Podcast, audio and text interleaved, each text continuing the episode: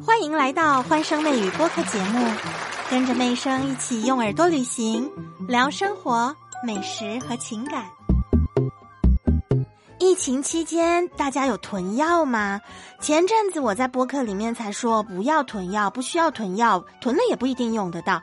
你们看过身边的人最多囤药的人是囤多少呢？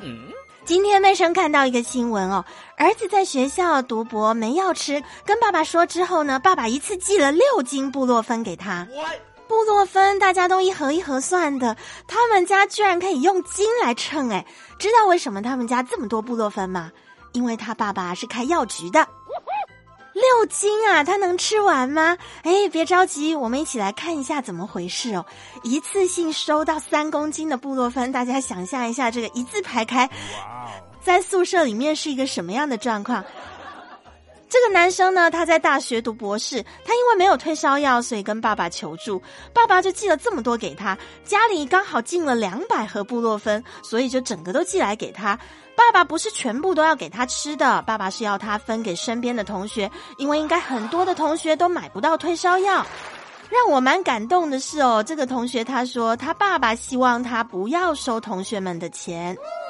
但是同学们拿了他的药之后，用各种方式把钱都给他了，他很难拒绝。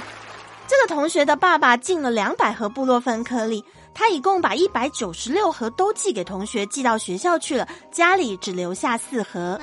所以这个不是一个囤药的新闻，大家不要误会，不是有人囤了三公斤布洛芬。你就算要吃布洛芬，也不需要一次吃三公斤。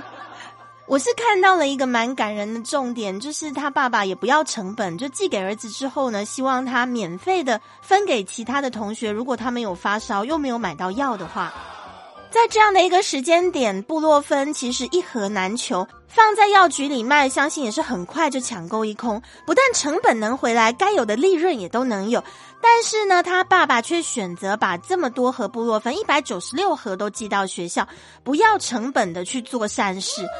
相比那些哄抬药价啊，去做一些非法牟利的大赚国难财的商家或者是有心人，这样的爸爸我感觉是非常有良心的。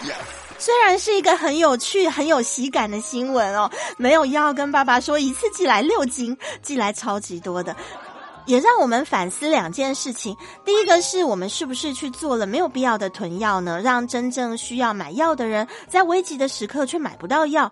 第二个是我们身边有没有需要我们帮助的人，我们又有什么样的能力能够去帮到他们呢？